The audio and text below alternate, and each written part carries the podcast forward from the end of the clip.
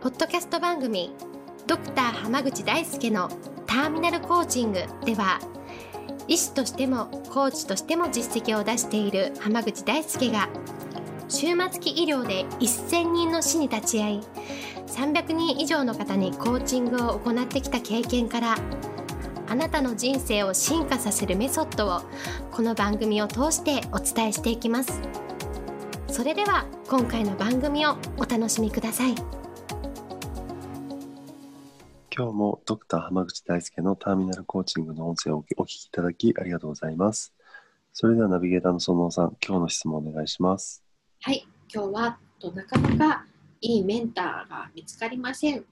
なんか良い良いメンターの見つけ方などありましたら教えてくださいというメッセージが来ています。よろしくお願いします。よろしくお願いしますメンターの見つけ方っていうのはやっぱり結構最近流行りというかうん、メンターってメンターってな何かってよくわかんないけどとりあえずメンターを見つけようみたいなっそうですね。てあるじゃないですかありますね。まあ、まあ、ひとまずそのメンターがいた方がいいのかいなくていいのかっていう議論があって、はい。これに関しては、まあ、そのうんな何の分野でかっていうのはえー質によるんですよ例えばその仕事とかに関してはいた方がいいと思います。あ、仕事だったらいた方がいい。うんはいとか生き方とかもいた方がいいかなと思います。えーでも、え例えば趣味の世界でも必要かって言われると、まあ、それは別にいてもいいと思いますけど。うんうんうんっていうふうにその何を求めていてどうどうしてもらうためにメンターが必要なのかっていうのをまず明らかにすることは大事なんですね。でその結果別にこれはいなくていいやってなったら別にそれは無理にメンターなんか作る必要ないんですよ。うんうんうんうんうんうんでもう一個そのメンターを作るのであればええ例えばメンターに何か言われた時に絶対この人の言うことなら聞こうって思える人をメンターにすべきですね。ああ、なるほど。わかります？うんこれねめっちゃ大事なことでえーメンターから言われることって絶対自分の考えてることと違うことばっかりなんですよ。うん、そうですね。そうですよね。うん、だから自分の意にそぐわないようなことが結構出てくると思うんですね。えーえーえーで、その時に素直に聞けないんだったらやめといた方がいいと思います。なるほど。じゃあもう本当に何を言われても全部「はい」で答えて実行しますっていうぐらいまでその方のこうことを信頼しきってるとかそういう要素が必要ってことですか？そうですね。ねなのでね、あの、年年を、ええ年齢が上がれば上がるほどメンターって見つからなくなるんですよ。うん、そうですね。なんか ええ10代の頃なんか、まあ、そのええメンターっていうのが流行ってるのもあるかもしれないけど、意識高い人なんかだったら、ええなんか僕のメンターは誰々ですみたいな人っていっぱいいるじゃないですか。聞きますね。でも、例えばね、そのうん、40代とか50代になってきたら、私の、あの、むか過去の、昔のメンターとか、昔の師匠はこの人ですっていう人はいいると思うんですけど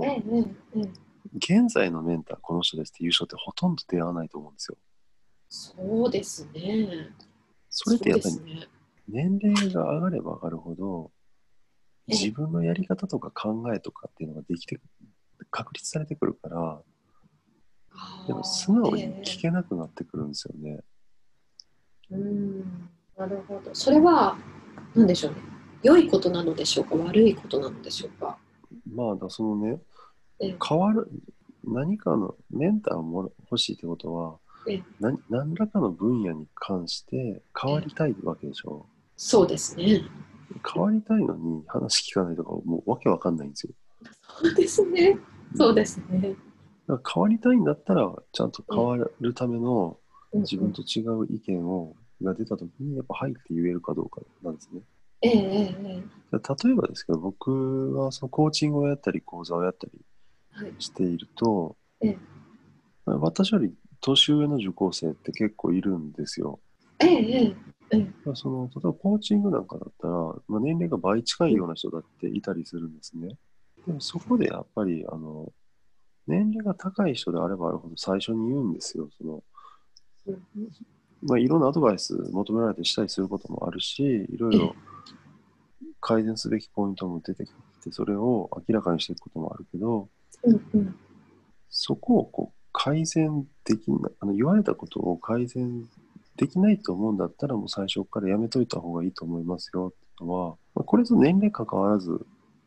お伝えすることなんですね。ええええええうんやっぱりその、ね、年特にやっぱりね、50代、60代とかなってきたら、そのね、年齢半分ぐらいの人から、いや、ここちょっと直した方がいいですよみたいなのって、やっぱ言われたくないことって多いと思うですよね。うんですよ。ええええでもやっぱそこを本当に変わろうと思うんだったら、そこを受け入れられるかどうかだし、もっと言うと、受け入れられれる人に学ぶべきなんですよ。うーん。だから、メンターって誰でもいいわけじゃなくて、ええこの人のにこう言われたらもうやろうと思えるのが本当大前提なんですね。ああ、なるほど。それもその、なんかこう、モチベーションが勝手に上がっちゃうみたいなのも大事ってことですね。そうです。もうこの人に言われるんだったらもうそうするしかねえなみたいな人を選ぶ選んどいた方がいいんです。ああ、なんか何かの手法を知ってるとかそういうことではなくて、もっと精神的な意味での意味合いもすごく強い。そうです、そうです。だからもうこの人にまあ最終こう言われちゃったらもうそうするしかねえなっていう人はメンターに選ぶべきだし、でそういう人を見つけたら全力でぶつかっていくべきだと思うんですよね。なるほど。逆にそういう方がなかなか見つからないとか、の場合っていうのは何かこう、自分ができるアクションとか考え方とか、なんか明確にした方がいいものってありますか？やっぱね、それはもうきっちり探すことですね。そのどの分野で自分がどういうことを教えてもらいたいと思っていて、その分野でそのすごい人っていうのはどんな人がいるのかとか、うんっていうのを調べていけば、この人はこういう感じの人だっていうのがどんどん分かってくるじゃないですか。ええそうですね。で、こういうスタイルの人は自分とは合わないなとか、こういうスタイルの人の話聞いてみたいなっていうのが出てくるので、ええええええそしたらその人をに会いに行ってみるっていうのが大事なんです。なるほど。じゃあもうそれこそ下準備じゃないですけど、これについてまずは自分がこう知りたいとか、何か求めてるものがあって、で、それに関する例えば本を読んだりとか、何かしたときに、その、あ、この著者の方だったら会ってみたいなとか、あ、こういう話をしてる人だったら会ってみたいなってなったところから、実際に会いに行くとか、足を運ぶとかっていうアクションに出ていけばいいそうですね。まあ、なので、本当に自分が何を求めてるかをまず明確にするってところが、本当すべてのスタートなので、なんかそれも分かんないのに、メンター、メンター言ってる人って、本当にな何がしたいんだろうっていう感じなので、確かにそうですね。まあ、なので、まずはね、本当に自分が何を欲してるのかっていうのをええ明確にするところから始めていただければ、意外とメンターって簡単に見つかります。うん、そうですね。分かってないからこそ、どの人が実際はいいメンターと自分にとってはいるんだろうっていう悩みが出てくるっていう可能性はすごく高いですからね。でやっぱりそうすごい人ってねあのやっぱいろんな分野でいっぱいいるんですよ。で大事なのはうんそのさっき言ったみたいそうですに、ね そういろんな人がいるのでええこの人の言うことなら素直に聞けるなっていう人をちゃんと選ぶべきだと思います。例えばその業界のトップクラスの人たちって一人じゃないことが多いじゃないですか。そうですね。でその中でなんかこの人のあの言われ方は自分にはこう立ち直れないぐらいぐさぐさきちゃうみたいな人のところにわざわざ行くよりかは同じぐらいの実力でこの人の言うことだったらちょっとあのずバシバシ言われても聞けるなみたいな人がいたらそっちの方が絶対いいんですよ。ああ、そうですね。そうだちょっとまあ、ちゃんと選ぶってとこが大事ですね。はい。わかりましなので、たまあ、。適当に身近な人を選ばずに、ええええまあちょっと立ち止まってね、この人に教えて、ぜひ学びたいっていう人は、自分でリサーチしていっていただければなと思います。はい。ありがとうございます。はい、今日はこれで終わります。ありがとうございました。ありがとうございました。本日の番組はいかがでしたか？番組ではドクター濱口大輔に聞いてみたいことを募集していますご質問は d a i s u k e h a m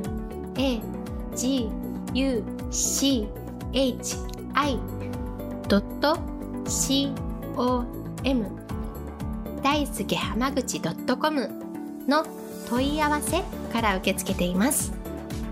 またこのオフィシャルウェブサイトでは無料メルマガやブログを配信中です。